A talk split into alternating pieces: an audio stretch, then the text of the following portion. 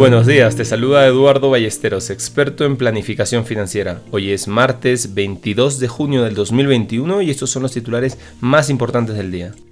En el plano local tuvimos un cierre en su mayoría positivo. El índice selectivo luego de varios días acumuló una ganancia de 1.6 y el índice general de 0.28%.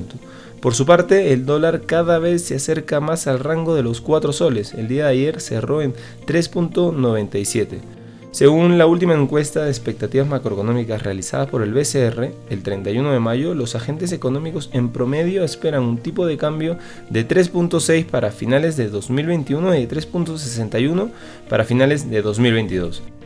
Mientras tanto, en el plano internacional, tras un gran día para la renta variable norteamericana, en el que el Dow Jones recuperó su liderazgo para cerrar casi con un 2% al alza, los futuros de los índices bursátiles están debatiendo su próxima dirección.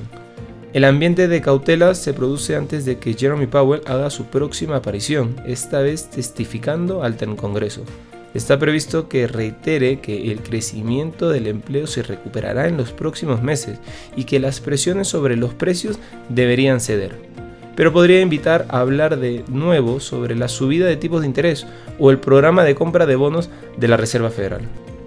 Las acciones europeas cayeron y los valores tecnológicos y sanitarios ligados al crecimiento lideraron los descensos. El Nikkei japonés terminó al alza, impulsado por los valores navieros después de que Mitsui triplicara con creces su previsión de beneficios netos semestrales. Por otro lado, el sector solar en general viene de un año récord de instalaciones, pero la posible amenaza a los suministros podría perjudicar a la cadena de suministro que ya está ralentizando los proyectos y aumentando los costes.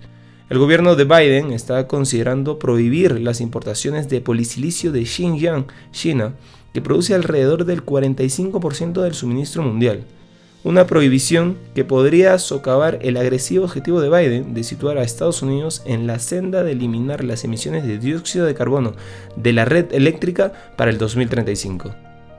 No queremos irnos sin mencionar que el petróleo Brent, la referencia internacional del petróleo, cotizó esta mañana por encima de los 75 dólares el barril por primera vez en dos años. La subida de los precios se debe a las expectativas de los operadores de una mayor restricción de la oferta en los próximos trimestres.